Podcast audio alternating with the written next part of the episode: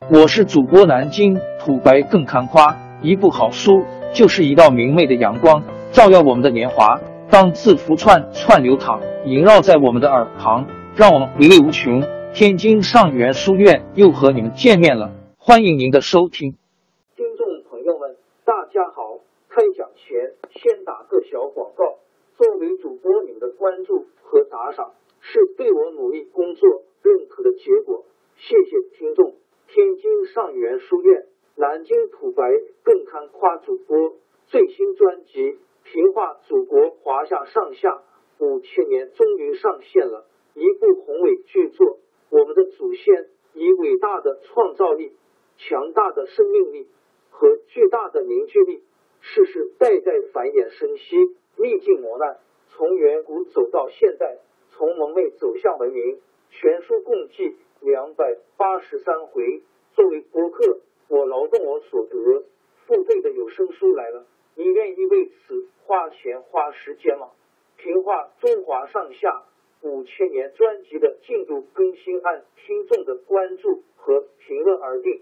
喜马拉雅号 UID 七三二六四零二二，微信号 sh 八五七三零一四四九，请多多关注。多多打赏，谢谢大家，谢谢。下面正式开讲《评话中华上下五千年》专辑。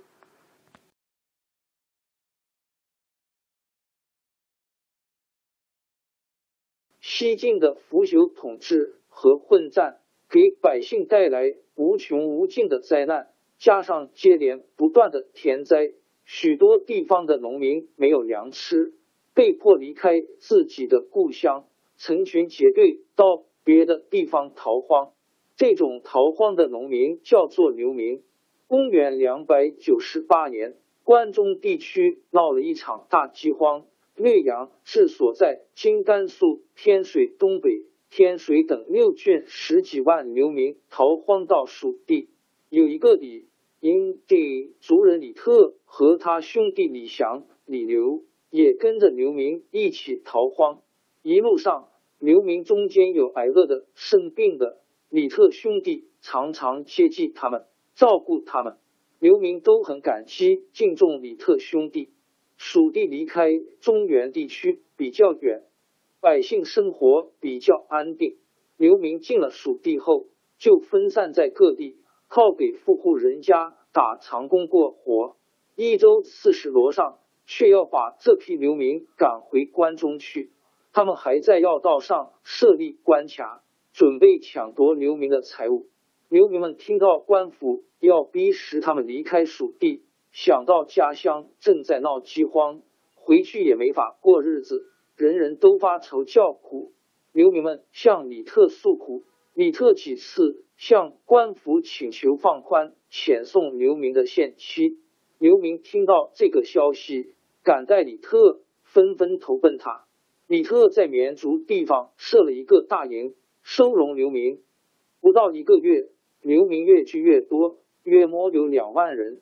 他的弟弟李刘也设营，收容了几千流民。李特收容流民之后，派使者严玉因无碍去见罗尚，再次请求缓期遣送流民。严玉来到罗尚的刺史府，看到那里正在修筑营寨，调动人马。知道他们不怀好意，他见了罗尚，说明了来意。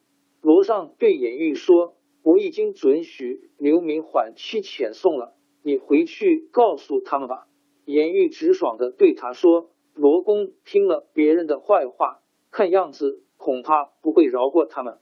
不过我倒要劝您，不要小看了老百姓。百姓看起来是软弱的，您若逼使得他们无路可走。”众怒难犯，只怕对您没有好处。罗尚假惺惺的说：“我不会骗你，你就这样去说吧。”严玉回到绵竹，把罗尚那里的情况一五一十告诉李特，并且对李特说：“罗尚虽然这样说，但是我们不能轻信他，要防备他偷袭。”李特也怀疑罗尚的话不可靠，立刻把流民组织起来。准备好武器，布置阵势，准备抵抗晋兵的进攻。到了晚上，罗尚果然派部将带了步兵、骑兵三万人偷袭绵竹大营，晋军进入李特的营地。李特故意镇静自若，躺在大营里。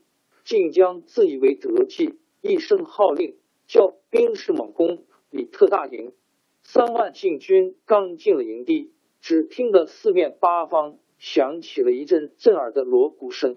大营里预先埋伏好的流民，手拿长矛大刀，一起杀了出来。这批流民勇猛无比，一个抵十个，十个抵百个。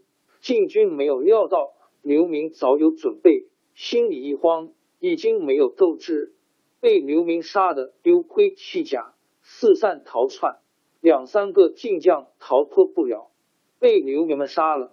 流民们杀散晋军，知道晋朝统治者不会罢休，就请求李特替他们做主，领导他们抗击官府。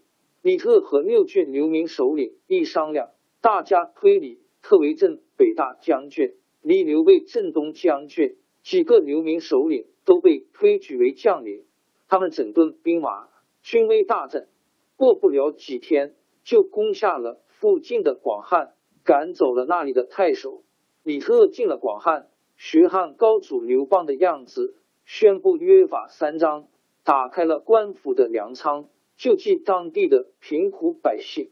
流民组成的军队在李特领导下纪律严明，蜀地的百姓平时受尽晋朝官府的压迫，现在来了李特，生活倒安定起来，怎么不高兴？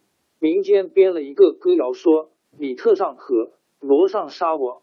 罗上表面上派使者向李特求和，暗地里勾结当地豪强势力围攻李特。李特在奋勇抵抗之后。战败牺牲，他的儿子李雄继续率领流民战斗。公元三百零四年，李雄自立为成都王。过了两年，又自称皇帝，国号大成。后来到李雄侄儿李寿在位时，改国号为汉。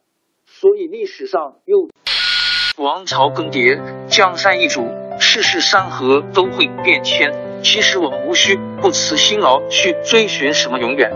活在当下，做每一件自己想做的事，去每一座和自己有缘的城市，看每一道动人心肠的风景，珍惜每一个擦肩的路人。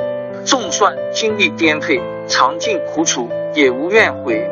感谢您的收听，朋友们，让我们下期再见。